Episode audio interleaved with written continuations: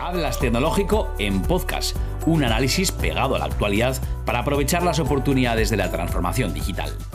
Eh, iniciamos una conversación con Paco Jariego, que no necesita presentación, es colaborador de Atlas Tecnológico, una de las piezas fundamentales, un inspirador y una referencia eh, para todo el ecosistema.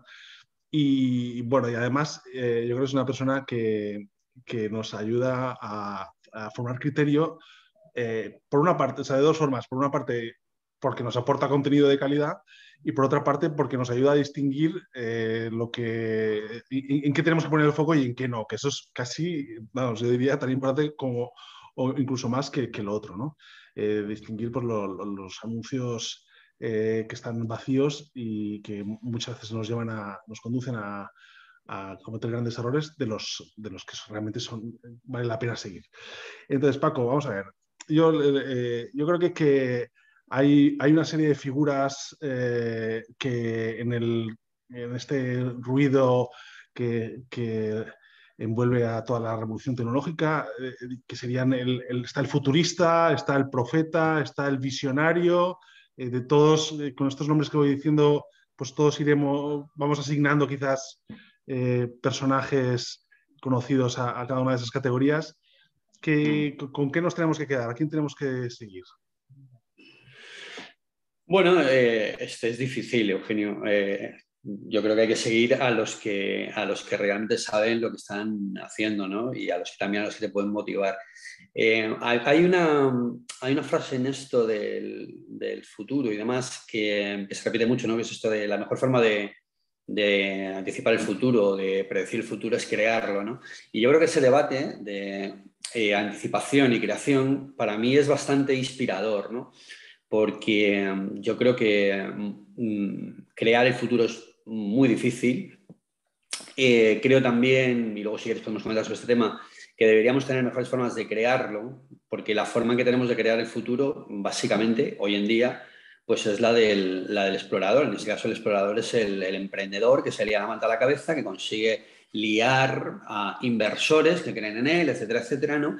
Y de esa manera creamos el futuro. Y lo hacemos de una manera tremendamente desordenada y además lo hacemos de una manera en la que ese emprendedor pues asume un riesgo muy importante. De hecho, tenemos muy mitificado el tema del fallo de lo que aprendemos y todo este tipo de historias. Como sociedad lo hacemos.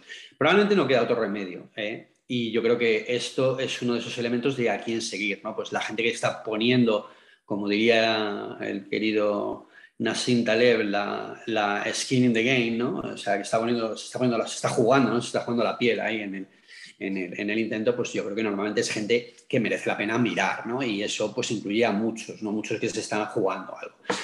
Porque luego, claro, luego está el resto de los que eh, miran y opinan. Entonces, entre los que miran y opinan, pues hay gente interesante también y creo que es importante, ¿eh? o sea, porque como tú estabas sugiriendo al principio, pues el, tener un criterio, es decir, cuando, cuando tú tienes mucha carne en el asador, ¿no? pues tampoco eres objetivo, no te queda más remedio. Entonces, mirar desde fuera, mirar desde una cierta distancia, está bien. Lo que pasa es que, claro, aquí es muy difícil eh, separar el trigo de la paja. ¿no? Y yo creo que es virtud, tú que además eres una persona de comunicación, eh, creo que es el ingrediente fundamental de lo, que, de lo que aportaría hoy, aporta hoy, digamos, un medio de comunicación, una persona en el mundo de la comunicación, es, es, es, eh, es justamente eso, ¿no? esa visión desde fuera, estoy mirando, estoy mirando lo que está ocurriendo y lo hago de una manera creíble. Sí, la, maquinaria de, de generación de, de, contenidos y de, de, sorpresas y de asombro de la industria tecnológica eh, la tienen muy engrasada, muy trabajada desde hace décadas y, muchas veces los medios de comunicación caemos en esto, ¿no? De, y de, seguir un poco esta dinámica, porque verdaderamente también eso eh, de alguna forma también genera audiencia, genera un tipo de seguidores que, bueno, que, pero, pero, al final estás entrando en una dinámica de, casi, pues bueno, pues producir más espectáculo que contenido. Y eso es verdad que los medios a veces pasa. También es verdad que luego con el tiempo las propias compañías tecnológicas eh, como te, te comenté en alguna ocasión, pues eh, dicen, oye, ¿en, qué hemos errado? Y dices, pues os habéis equivocado en plantear como real una, una, cuestión, por ejemplo, el tema de los gemelos digitales, que no estaba, que no, no era aplicable, ¿no? Y, eso al final también acaba yendo en vuestra contra, ¿no? Lo que pasa es que yo creo que, que una conversación que tuve con, con Timo Reilly, hubo un momento en el que yo le dije, ¿en quién podemos confiar? Tim, porque es como la gran, la gran cuestión del momento. Y como se la formulé ayer, te la formulo a ti. Porque el tema de la confianza es el gran tema de hoy en día, ¿no? ¿En quién podemos confiar? Yo estuve con, bueno, luego, lo llevamos al, ámbito de la ciencia, porque también con el tema de la, ciencia yo creo que es mm. una, de las grandes cuestiones que ahora mismo preocupan a la ciencia, ¿no? Pero primero, en tu visión, ¿en, quién, o en qué podemos confiar? No, no, estoy pidiendo personas, pero sí, digamos, eh, canales, eh, ¿en qué? Bueno, eh, yo creo que mm, como política general, mm, aquí me, me, parece un dilema importante, porque es evidente que el, desarrollo de una sociedad, una sociedad madura, de una sociedad pues, que va a alguna partida, está en gran medida basado en la confianza. Por lo tanto, distinguir en quién puedes fiarte, en quién no puedes fiarte, etcétera, es fundamental. Y tener en general confianza eh, pues en empresas, eh, en, administraciones, en medios, etcétera, es fundamental. Pero por otra parte es muy sano eh, desconfiar de todo el mundo, porque creo que siempre hay que tener un poco esa prevención de decir, bueno, vamos a, jugar con cuidado. De hecho, es en línea con esto que te comentaba, ¿no? este tema de la anticipación y la creación del futuro y demás, bueno, yo una, cosa que, que, me ha obsesionado siempre mucho, digamos, es efectivamente cómo hacemos esta, eh, visión del futuro ¿no? y demás, y, cómo, cómo, nos enfrentamos, digamos, a esa creación del futuro y demás. Eh, ahora estamos justo en un, en un, curso que hemos arrancado en colaboración con, con UNED, que está ahora, digamos, a, a, mediados de su, de su zona. Y bueno, yo ahí toco una serie de temas porque, claro, este tema es eh, amplísimo, ¿no? Pero una parte muy importante es el tema de, de ser conscientes de, de, algo que es es que la palabra me cuesta casi emplearla, que es la estrategia. ¿no? Estrategia es teoría de juegos, básicamente. Y de hecho, en los últimos 50 años ha habido desarrollos tremendos ¿no? en, esta línea de, economistas. Hay como 14 premios Nobel en los últimos 50 años que, están relacionados con temas de, cómo, de cómo jugamos, de cómo hacemos estrategia, porque el juego es estrategia. ¿no? Ese famoso dilema del prisionero, de por qué voy a colaborar con alguien ¿no? que me va que me, va, que me la va a meter doblada ¿no? por detrás, etcétera, y, tal, y sin embargo podemos hacerlo. ¿Cómo? ¿Cómo diseñamos los sistemas para hacer eso y demás? Entonces, ese tema es importante. Creo que es, que es importante eh, aprender eh, a, mirar estratégicamente, digamos, eh, pues aquello que nos interesa, lógicamente. ¿no? En el caso de la tecnología, pues estamos hablando de, de, tecnología. Si, si soy una, una, empresa y lo que quiero es eh, renovarme, digitalizarme, ir al siguiente paso, etcétera, pues eh, me interesará ver si puedo o no fiarme de mis proveedores, ¿no? Eh, por ejemplo, un tema interesantísimo es si uno puede fiarse de los consultores, ¿no? O para qué se fían los consultores. Había un, no sé si ha sido un tuit o un artículo muy reciente que, decía, eh, ¿quién se puede fiar de McKinsey, etcétera, etcétera? Bueno, vamos a ver, es que McKinsey le pagas para que diga lo que tú quieres, ¿no? Básicamente, y es el, que aguanta la torta. Era como aquello de, voy a contratar a IBM porque si me equivoco, ¿no? Pues, eh, pues la culpa la tiene IBM, ¿no? Entonces, bueno, quiero decir que hay ahí un entramado muy, muy complejo en el que uno tiene que tener, digamos, clara su estrategia. ¿no? Yo creo que entender de estrategia y tener tu propia estrategia es fundamental a la hora de crear, digamos, esa, esa, esa confianza ¿no? en quién te fías y en quién no te fías. Y luego hay otro tema fundamental que me parece importante, que es eh, esto, claro, esto requiere perspectiva en, en, el tiempo. Con el tiempo, casi todos los bluffs acaban mostrándose. ¿no? Eh, en una sociedad bastante acelerada, estamos en una sociedad bastante acelerada, eh, la capacidad de mantener un blues durante mucho tiempo es muy limitada. Eh, pues no sé, tú eres una empresa, sales al mercado, dices yo voy a hacer, me da igual, gemelos digitales o voy a hacer la revolución industrial de no sé qué, no sé cuánto. Eh, yo esto, de hecho, en mis cursos lo, lo, utilizo, digamos, pues para provocar mucho el debate con mis alumnos. miras el mercado y miras cómo va la cotización de esa empresa.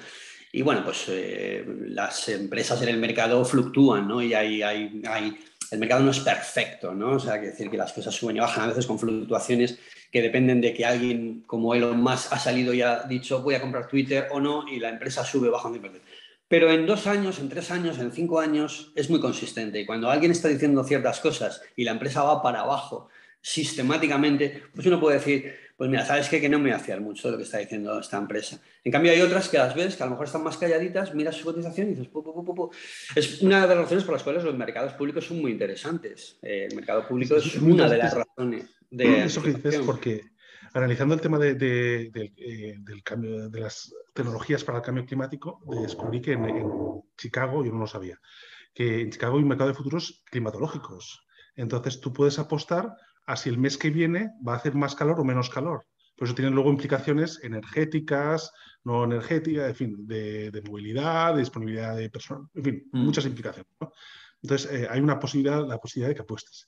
Y es increíble porque los inversores han estado anticipando el incremento de temperatura eh, tal y como se ha ido produciendo, ¿no? Esto que, dices tú de que muchas veces el mm. mercado, cuando, cuando ya tienes que, cuando ya te juegas el dinero, muchas veces eh, te tomas bastante en serio la, necesidad de acertar, ¿no? Y, es increíble que el mercado de, Chicago ha sido capaz de, anticipar toda la evolución del clima eh, durante un montón de años. es increíble, sí, sí, sí. Pues bueno, este tema, de hecho, es, ese tema es, muy interesante. En, uno de los, eh, de los artículos que publicamos, que publicasteis en Atlas, Em, que escribí el año pasado para The Conversation, es como un, es un summary, porque claro, son artículos muy breves y demás, pero del tema de los prediction markets, de los mercados de, predicciones.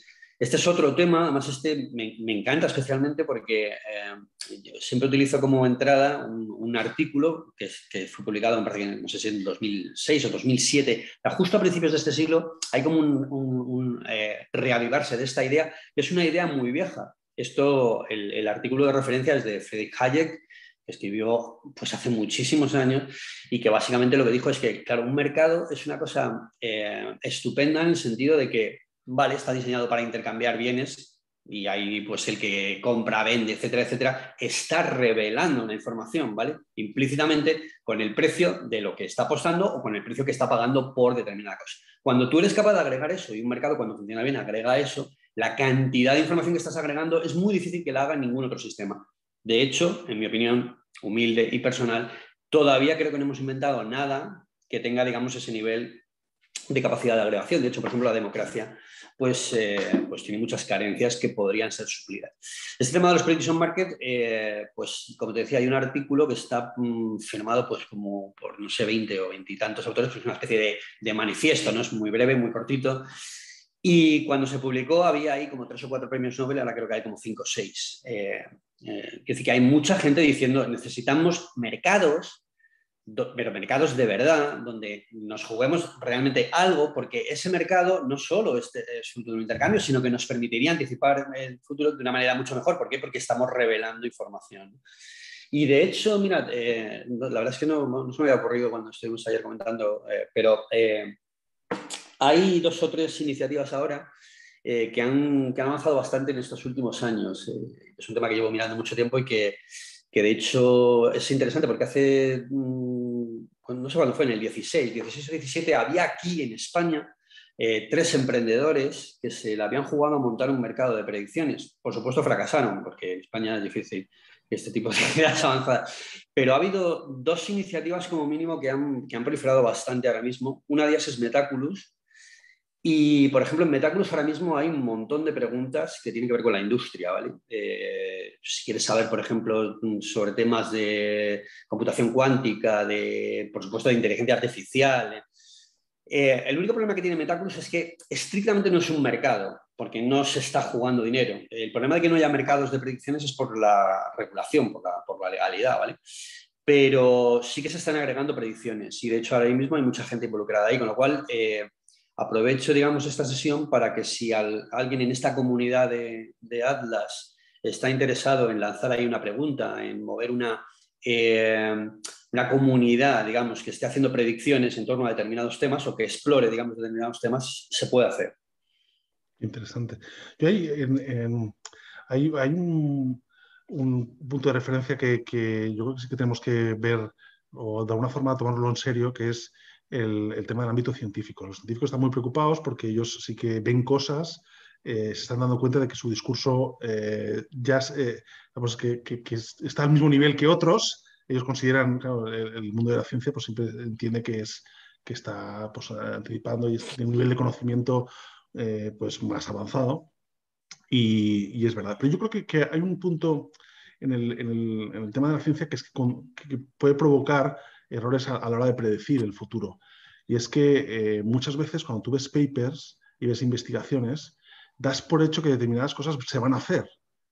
porque ya son posibles, ¿no? Desde el punto de vista técnico, ¿no? Esto que me decía a mí también, eh, lo ponte de cómo se puede hacer, eh, o sea, nosotros nos preocupamos por lo que se podía hacer, luego ya dices, bueno, eh, claro, el hecho de que se pueda hacer desde el punto de vista científico, o que se, demuestre desde el punto de vista científico que se puede hacer, no significa que vaya, que vaya necesariamente a aterrizar en el mercado. Esta semana, por ejemplo, publicábamos el, el, especial sobre impresión 3D, ha salido una nueva forma de impresión 3D con láser azul que permite nuevas mm. eh, posibilidades y tal, pero bueno, luego habrá que ver si eso compensa o no llevarlo al mercado. Muchas veces la ciencia tiene que comprender eh, o, nosotros tenemos que aprender a, utilizar la ciencia, ¿no? Quizás cuando vemos algo en la ciencia ya, damos por hecho que se va a llevar a cabo, ¿no? Y, y no es así, hay un gran, un largo recorrido, ¿no? Sí, absolutamente. Vamos a ver, hay, hay, tres, eh, hay como tres ingredientes, hay muchísimos, eh, pero hay como tres ingredientes que son fundamentales a la hora de mirar el futuro a largo plazo, ¿vale? A largo, desde el largo plazo, digamos, pues intentar engancharlo, digamos, a esta, a esta realidad. Entonces, por supuesto, uno es la ciencia y si uno mira los papers científicos que se están publicando y demás, pues tienes mucha información. Tienes información, desde luego, de lo que se está financiando. ¿Vale? Porque realmente, aunque yo voy, por ejemplo, tengo, me, pongo a título eh, investigador independiente, pues creo que yo mismo me dije a mí mismo, la verdad es que ser investigador independiente hoy es verdaderamente complicado. Eh, dicho lo cual, reivindico esa, figura, ¿eh? porque independiente significa que no dependo de una fuente de financiación, ¿vale? La ciencia, como en todo, eh, tiene mucho ruido, tiene mucha inflación. Eh, de hecho, el, objetivo principal de un investigador es publicar, es el publish or perish, eso, eso es así. Y, eh, de hecho, hay un debate tremendo respecto a la sobre cantidad, la, cantidad de información que se genera, mucha información. Y eso genera un ruido tremendo y el peer review está saturado, está saturadísimo y es difícil. Pero con todo y con eso, efectivamente, es una fuente de información. ¿Qué es lo que ocurre? Pues que la verdadera ciencia no tiene como objetivo obtener un resultado, ¿vale? Eh, y de hecho, ese mito de que eh, las cosas fluyen de la ciencia a la tecnología y luego al mercado, etcétera, etcétera, ese funnel y demás, eso es una, es una metáfora de estas rosas que en realidad la cosa no funciona así. Pero por supuesto, si tú estás viendo algo en un paper, si tú ves que alguien ha demostrado algo concreto, que ha sido capaz de hacer algo concreto, pues te está dando una pista. ¿Cuál es el problema? Pues que, por ejemplo, Einstein cuando hace la eh, teoría de la relatividad y produce ciertas cosas, en 1905 o en 1920, cuando ya cierra toda la gravitación, pues eh, la tecnología estaba a 50, 60, 70 años de poder hacer nada con eso. Y esto es muy interesante porque efectivamente estás viendo la ciencia, por ejemplo, computación cuántica, ¡ah, qué maravilla! Y no, a lo mejor no te estás dando cuenta que te faltan 70 años. Como nosotros no vivimos tanto tiempo, pues claro, eh, hay que manejar esas expectativas. Punto número dos es el tema patentes, ¿vale? La patente, que es uno de los grandes, por supuesto, también pleno de dificultades y de, y de cosas rotas, ¿eh? Pero dicho esto, es uno de los grandes inventos del derecho para hacer posible la innovación, ¿vale? Y las patentes son a 25 años como mucho. Luego, una empresa que está gastándose dinero para patentar algo a 25 años es porque ya tiene una expectativa un poco mayor.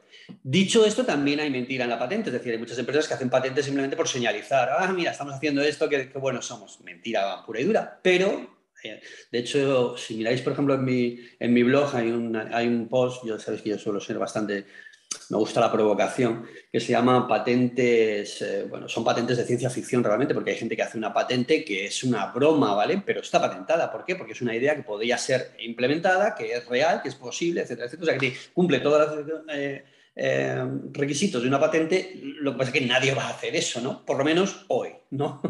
Y probablemente no en 25 años, pero es una fuente de información muy fiable. Y finalmente, la fuente de información más cercana, más fiable es la pasta. Perdonad que sea tan, tan bruto. Es decir, el venture capital. ¿Quién está metiendo dinero en algo? Hombre, cuando estás metiendo 100 millones, 200 millones, mil millones en algo, pues vale, también puedes estarlo haciendo por pura señalización, pero ya realmente el skin in the game es mucho mayor, ¿no?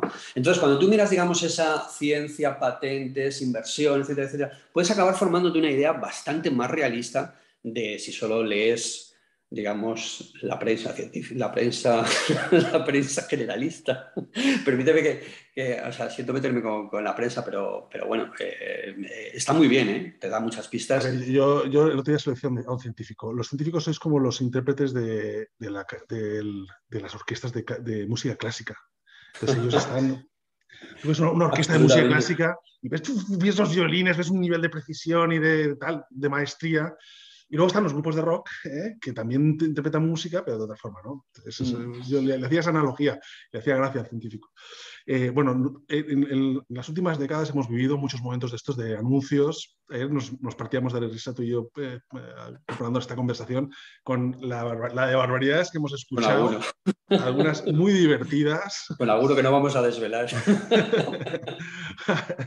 Hay un vídeo que, que, ha, que ha funcionado muy bien, que es el de Bill Gates hablando de lo que iba a ser el Internet del futuro y tal, se ha hecho, muy, se ha hecho viral. Bueno, eh, yo no, no, haría un, un listado de, del top 10, que es lo que, a lo que estaríamos tentados quizás tú y yo, pero sí de qué hemos aprendido, un poco de qué, qué aprendemos de, de, toda esta, esta dinámica, qué hay de bueno y qué de malo. Yo creo que también es como esto, como el libro este de Miguel Catalán sobre el autoengaño, ¿no? Que Miguel Catalán es profesor de la Universidad de Valencia que, que, hace libros muy interesantes sobre el tema del autoengaño, que a veces que sin autoengaño realmente no avanzaríamos, nos tenemos que autoengañar, ¿no? Sí, sí, sí, y que nadie ganaría a Nadal si no se creyera que puede ganar a Nadal cuando no hay ningún motivo para pensar que puedas ganar a Nadal. Y, y, en general es esto, o sea, hay, tiene que haber un porcentaje de autoengaño que nos ayude a, a echar para adelante, pero eh, también por otro lado, pues eh, estamos, mm, eh, no sé, poniendo prioridades a lo mejor donde no nos toca o, cayendo en el, mundo del marketing y de la moda. Entonces, ¿qué hemos aprendido un poco de todas estas décadas? Bueno, yo creo que ah, esto que estás comentando es súper interesante, por supuesto, efectivamente, es que todos los roles son necesarios. Además, yo soy un, reivindicador, o sea, que, que, que, llevo unos años invirtiendo mucho en el mensaje de que, por supuesto, pues, por ejemplo, cosas como la ciencia ficción, ¿vale?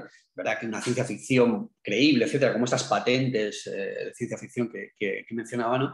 Pues es necesaria, ¿vale? Y, por supuesto, no significa que todo lo que se esté lanzando como ciencia ficción, digamos, pues vaya a ser realidad o tenga por qué ser realidad. En la mayor parte de los casos, lo único que se busca es un debate un debate que es contrastar. Oye, ¿Por qué esto no podría ser así? ¿Por qué esto en vez de así no podría ser de esta otra manera? ¿Es esto posible? ¿Deberíamos ir en esta dirección? Entonces, todo eso está ahí, ¿no? Evidentemente, y es necesario. Dentro de eso, claro, el propio hype en torno a la, tecnología y a la, industria de la tecnología, pues está un poco en esa zona, ¿no? De hecho, yo siempre he dicho, y además también reivindico, que las empresas, las buenas empresas, el marketing que hacen es un poco de ciencia ficción en muchos casos, cuando hacen ese, ese, cuando hacen ese posicionamiento de marca a largo plazo. ¿eh? No me refiero, digamos, al marketing en determinados eventos, determinados eventos realmente se, se, construyen como si con, ¿Quién, quién, con narrativa de ciencia ficción. ¿Quién ha financiado en muchos casos pues, estudios estudios muy especulativos, pero a 50 años, a 20 años, etcétera, que lo hacen las grandes empresas, igual que lo hacen los, los think tanks o lo, hacen la, administración en algunos casos, lo hacen las grandes empresas. ¿Por qué? Porque es, es parte de su historia. O sea, las empresas que más han innovado, digamos, pues en el siglo XX fue ATT o General Electric, ¿vale? Eh, ¿Por qué? Por una serie de motivos, ¿vale? Que, en algunos casos, pues digamos, en los, en los másteres de nuestra 4.0, desde luego hay cosas de estas que, explico, ¿no? Eh, esas empresas miraban a, mucha, a mucha distancia, ¿vale? ¿Quién está haciéndolo hoy? Pues lo está haciendo Google, lo está haciendo pues, eh, Elon lo está haciendo... ¿Cuánto hay de provocación en lo que están haciendo? Mucho.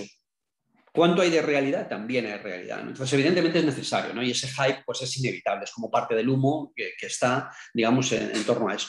Entonces, yo creo que no es, no es necesariamente malo.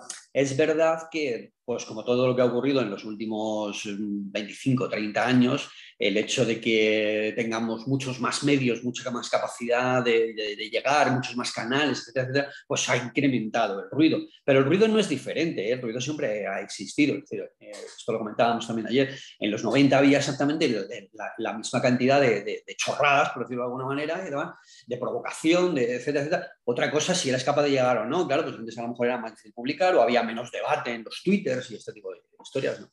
Entonces, por supuesto, es, hay una anécdota que, que viví en, Boston. Es interesante. ¿eh? En un evento de, Amazon Web Services de la parte de seguridad.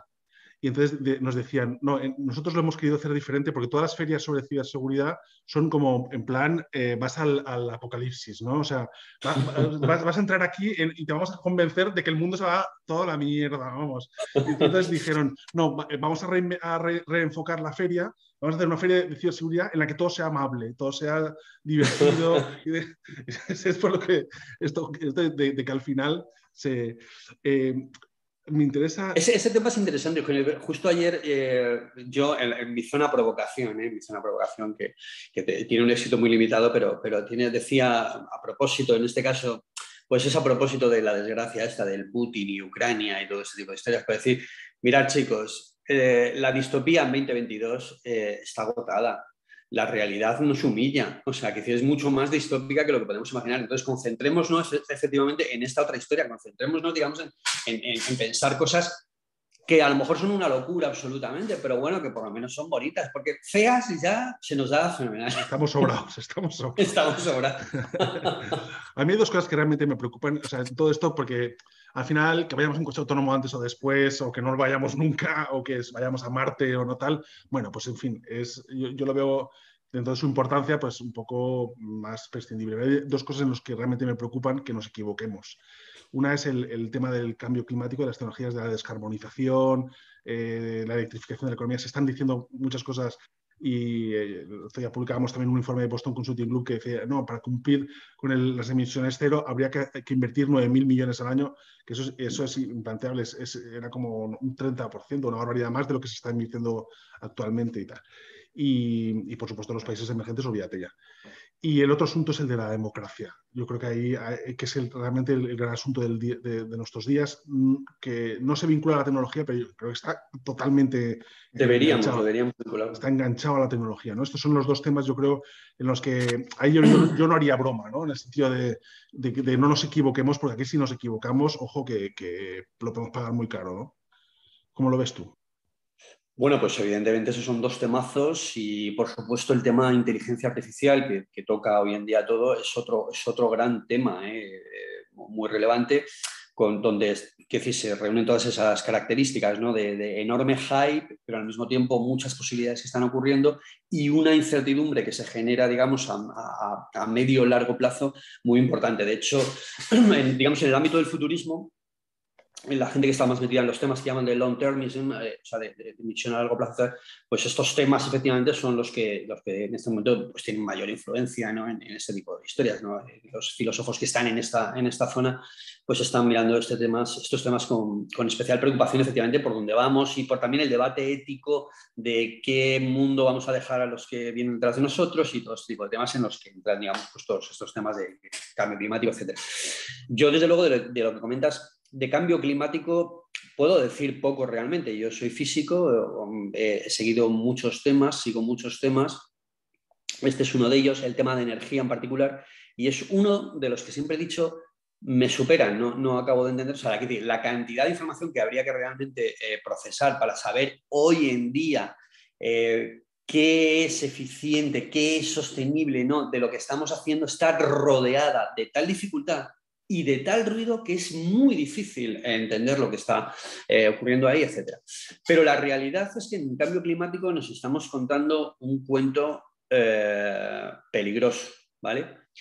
Es imposible conciliar un mundo en el que seguimos creciendo, creciendo el consumo, creciendo al ritmo, dando dando, porque es, esto es interesante, pues, el tema famoso del mundo desarrollado, mundo desarrollado, hay sitios en los que estamos, digamos, mm, razonablemente bien, hay sitios en los que se necesitaría muchísima más energía, muchísima más, más crecimiento para que la gente pudiera vivir al nivel que se vive, pues no sé, vamos a poner en España, ¿no?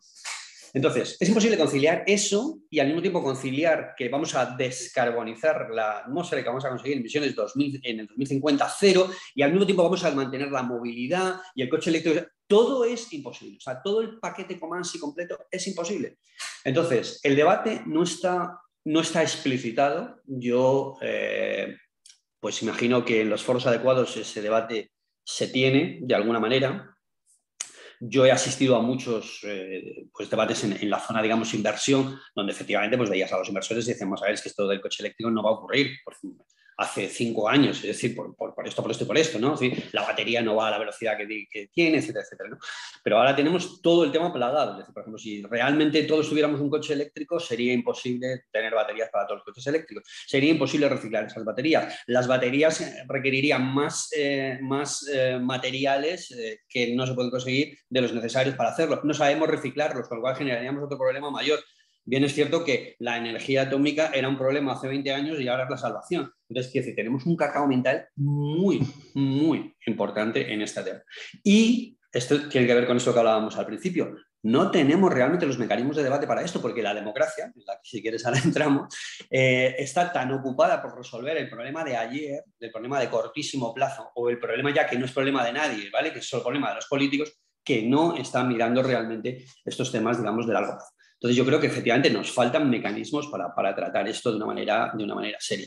Porque ahí implicaría que tomáramos decisiones, es decir, que digamos, nosotros qué preferimos realmente. ¿Estamos dispuestos a, ¿Estamos dispuestos a renunciar a ciertas cosas a cambio de mitigar el riesgo del clima? ¿Sí o no? ¿Estamos dispuestos a asumir un riesgo mayor? Porque a lo mejor tampoco pasa nada si el clima sube un grado o dos grados. Mm, lo digo, lo digo provocativamente, ¿eh? lo digo con los dedos cruzados, porque es que va a subir uno o dos grados. No vamos a conseguir ese objetivo. Entonces, quiero decir, este debate, pues evidentemente sería necesario tenerlo y es absolutamente fundamental. El debate de la democracia, yo me quiero enrollar, si quieres provoca con otra pregunta. Por supuesto, deberíamos, deberíamos, deberíamos reflexionar muy seriamente en que tenemos herramientas, tenemos Internet, tenemos la capacidad de hacer Wikipedias, tenemos la capacidad de hacer masivamente integrar conocimiento de personas, etcétera, etcétera, etcétera, hay toneladas de libros publicados sobre las carencias de la democracia que se podrían resolver todas. Tenemos cero voluntad de resolver ese tipo de historias. Y es fundamental para tomar este tipo de decisiones, por supuesto. Sí, porque si no, los países autoritarios van a, demostrar ser más eficientes que nosotros, ¿eh? sobre todo en la visión a largo plazo. Y al final dices, hombre, eh, y luego, porque por lo que comentábamos antes, nos, reímos de, de las previsiones eh, pues eh, más o menos fantasiosas del sector tecnológico, bueno, es que en el, ámbito de la política las cosas que se dicen y que se niegan a los seis meses son, vamos, el partido la, la política, por eso digo, la, política es fantasía, no, es ciencia ficción. El ámbito tecnológico es, bueno, ciencia ficción, la política es fantasía. Pertenece a otro capítulo. Pero es lo que tú dices. Que, o terror a veces claro, el, tema de que no tengas una capacidad de, visión estratégica a largo plazo, porque la política es como es, pues eh, eh, puede ser una forma de, minar la democracia. Hay que tomárselo muy en serio este tema, ¿no? Sí, sí. Y de hecho, además, o sea, eh, eh, integrar, digamos, o, meter, digamos, meter la opinión masiva en, las cosas es complicadísimo y además, eh, decir, está estudiado, es decir, no se trata de que todo el mundo vote de todas las cosas porque esto es una, cosa absolutamente loca, pero tampoco se trata de que unas personas ilustradas o muy ilustradas metidas en una torre de marfil estén tomando las decisiones de un montón de, historias. Por suerte parece ser, yo no sé, porque yo ya en, un momento dado eh, te tienes que alinear casi con las teorías estas conspiranoicas, pero que las, que las autocracias estaban ganando terreno y que llevan ganando terreno en los últimos 20 años, eso es, es, es, es sabido, ¿no? Está publicado por los Freedom eh, House y por The Economist y por un montón de gente que estudia. O sea, ha habido un retroceso de la democracia mm, importante, ¿vale? Y ha habido un, cierto apil de, ah, oye, pues estos autócratas no están, no están tan mal. Lo que pasa es que 2022 en ese sentido, alguien ha movido ficha y ha demostrado que los autócratas Hombre, pues imaginación no tienen mucha. Los rusos parece que lo único que saben en su cabeza es destruir y los chinos encerrar a la gente en Shanghai. Eh, entonces, yo no sé si esto es publicidad de la parte liberal, ¿no? Pero en este caso, pues parece que alguien va a tener que hacer una segunda mirada, ¿no? A ver, si cala, a ver si cala. Bueno, ya para terminar, eh, un ejemplo un poco de cosa que no, está, no estamos muy pendientes, pero que va a ser importante en el futuro y que está cociéndose ahora, y cosa que estamos muy pendientes, pero no va a ser nada importante en el futuro. Venga, mójate en, en esas dos cosas. A ver, perdona, cosa, cosa de la que, miramos mucho y no va a ser... Importante en el futuro, y cosa que, no miramos nada y va a ser importante en el futuro. me lo tenías que haber dado con... Esto en tiempo real es, es complicado.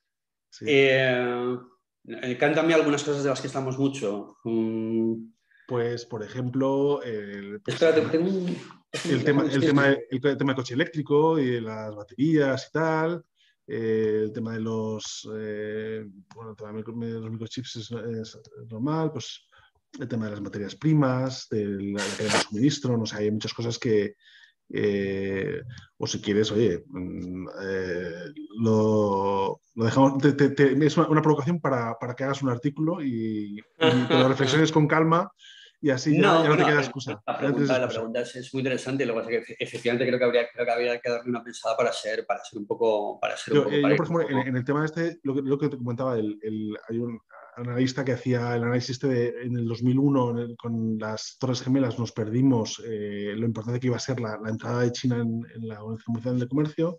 En 2007-2008, pues con el tema de, la, de las crisis de la subprime nos perdimos la importancia que iba a tener el iPhone en la economía y ahora, pues, ¿qué nos estábamos perdiendo? ¿no? Y hay, yo creo que, que una de las, uno de los asuntos clave, por ejemplo, como ha comentado una persona con la que hablaba, que tiene visión también global y tal, es el tema de la polarización y, la democracia, o sea, esto que estábamos comentando antes. ¿no? bueno, yo si tuviera, o sea, si tuviera que elegir un tema que lo que pasa es que, eh, o sea, tengo que ser honesto, ¿eh? se mezcla la realidad con el, con el deseo. Efectivamente, este tema, digamos, de la democracia en un sentido amplio, ¿eh? o sea, es decir, los mecanismos de governance en todas partes, en particular, por supuesto, en, digamos, pues en la sociedad, ¿no? En, los estados, ¿no? En los propios estados, ¿no? Como, como, como, como tema, O sea, este tema me parece que... Mm, si no surge en los próximos años como algo que gana tracción en el debate, que nos vuelve a poner, digamos, en la senda adecuada, etcétera, etcétera, es que iremos muy mal. Por tanto, mi expectativa es que no estamos prestándolo quizá, no está en foco número uno, ¿no? A pesar de que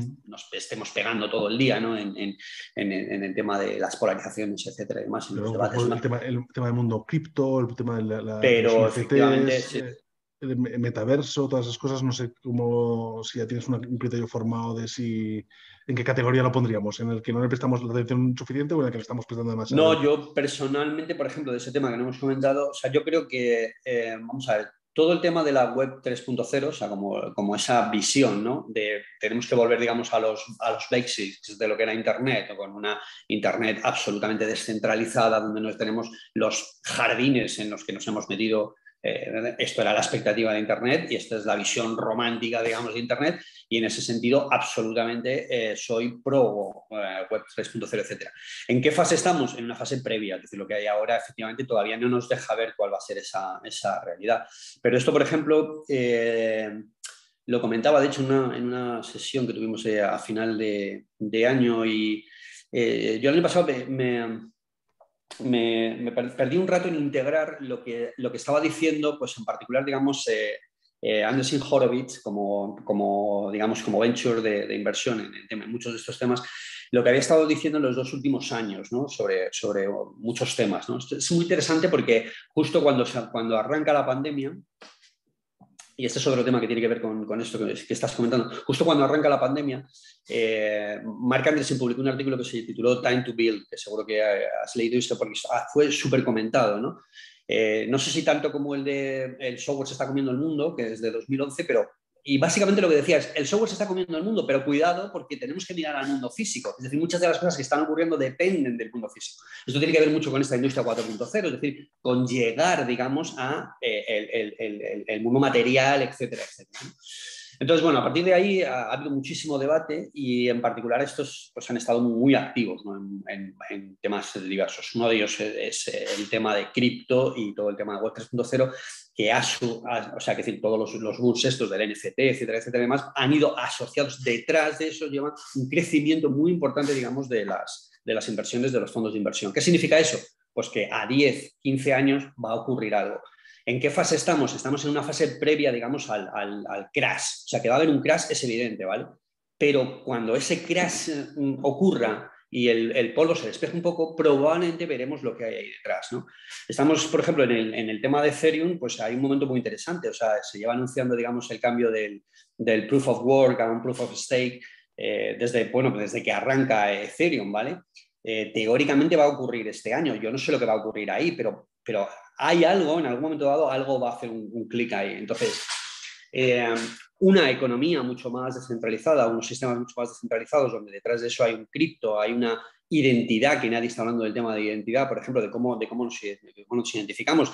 En torno al debate de Twitter, en, en, cierto modo, está. O sea, yo una cosa que no entiendo, por ejemplo, es porque en Twitter no es posible decir yo soy yo, soy una persona real, ¿vale? Entonces Twitter dice, vale, para que seas una persona real y yo te tengo persona real, te pongo un tick, demuéstrame que eres una persona real, igual que es un banco, oye, no es tan complicado, ¿vale? En cambio, si quieres ser un bot, eres un bot, ¿vale? ¿Y por qué no? Porque nos gusta la confusión, ¿vale? Arreglémoslo, decidamos si queremos ser, o sea, si yo quiero decir esto como Paco Jariego, ¿no? Y estoy aquí dando la cara como Paco Jariego, o si me pongo un avatar, soy un bot y entonces lo estoy diciendo como un bot. El bot puede decir cosas tan interesantes como Paco Jariego, pero hay que distinguir quién lo dice, ¿no? Entonces, ese debate, efectivamente, en el que entran los cripto, eh, los nuevos esquemas, digamos, de, democracia, etcétera, etcétera, que como digo, hay mucha tecnología y muchas ideas eh, que nos están explorando, creo que están un poco below the radar, o sea, por debajo del radar, ¿vale? Y que evidentemente deberían emerger, ¿vale?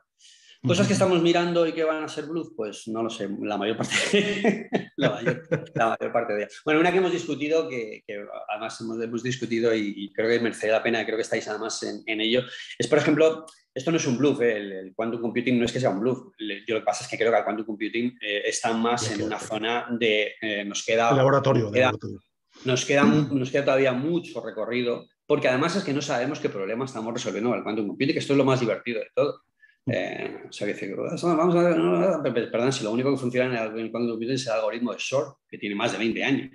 Eh, no hemos descubierto nada, no, por tanto no sabemos realmente qué problema vamos a resolver. Ahora, que ahí hay una investigación que acabará dando sus frutos, indudablemente, es sumamente interesante, ¿vale? Pero no va a ser mañana. Bueno, Paco, pues nada, mil gracias porque viene a ser más o menos esta la, duración de, la conversación y yo creo que, bueno, ya nos sentaremos tú y yo un día para continuar hablando porque esto tiene... esto, que has dicho de distinguir entre la persona y el bot es que es tan importante. La identidad digital es que es un tema que está roto, o sea, en, minuto cero nadie ha querido abordarlo. Y, eh, tiene una trascendencia que va más allá de, la pura... O sea, es, pura metafísica, ¿no? Pues, te, voy a dejar otra, te voy a dejar otra aprovechando, aprovechando esta comunidad que es, acabo de poner esta mañana un, Twitter, si os sumáis podéis darle retweets, etcétera, etcétera, en el que digo, hola Elon Musk, ya que quieres hacer de Twitter una comunidad abierta, un ágora ateniense, eh, ¿Qué te parece si hacemos un crowdsourcing y lo compramos entre todos? Somos 350 millones de usuarios, a 100 pavos por usuario son 35 mil millones, que es el 80% de la oferta. Somos un foro realmente, realmente, realmente común. No sé, ¿qué, qué, etiqueta le podrías a Elon Musk? ¿Visionario, futurista o profeta? Pues mira, eh, yo no soy, no soy, en general no soy muy fan de, ninguno de los que, digamos, están todo el día ahí, dale que te pego. O sea, mi, mi, referente es, eh, pues, eh, los fundadores de Google, sobre todo, digamos, pues Larry Page, porque yo creo que nunca ha querido estar demasiado. seguramente es la persona más inteligente que, ha, que ha pasado por la, por, la revolución digital, etcétera, etcétera, está forrado, está, pero no está todo el día diciendo tonterías, ¿no? Con lo cual esto para mí le, le, le, pone mucho. Elon Musk no, pertenece, digamos, a la otra zona. Ahora, dicho esto, yo en este momento estoy muy cerca, por eso le he puesto este tweet, de convertirme en fan de Elon Musk, porque realmente, dada la falta de imaginación que hay, es el único que realmente está haciendo de provocador, de auténtico provocador, y además lo hace con voluntad de provocar, que está muy bien. O sea, yo no sé si él está convencido o no de que acabaremos en Marte. Bueno, creo que sí está convencido de que acabaremos en Marte porque todos los que son pro-expansivos, etcétera.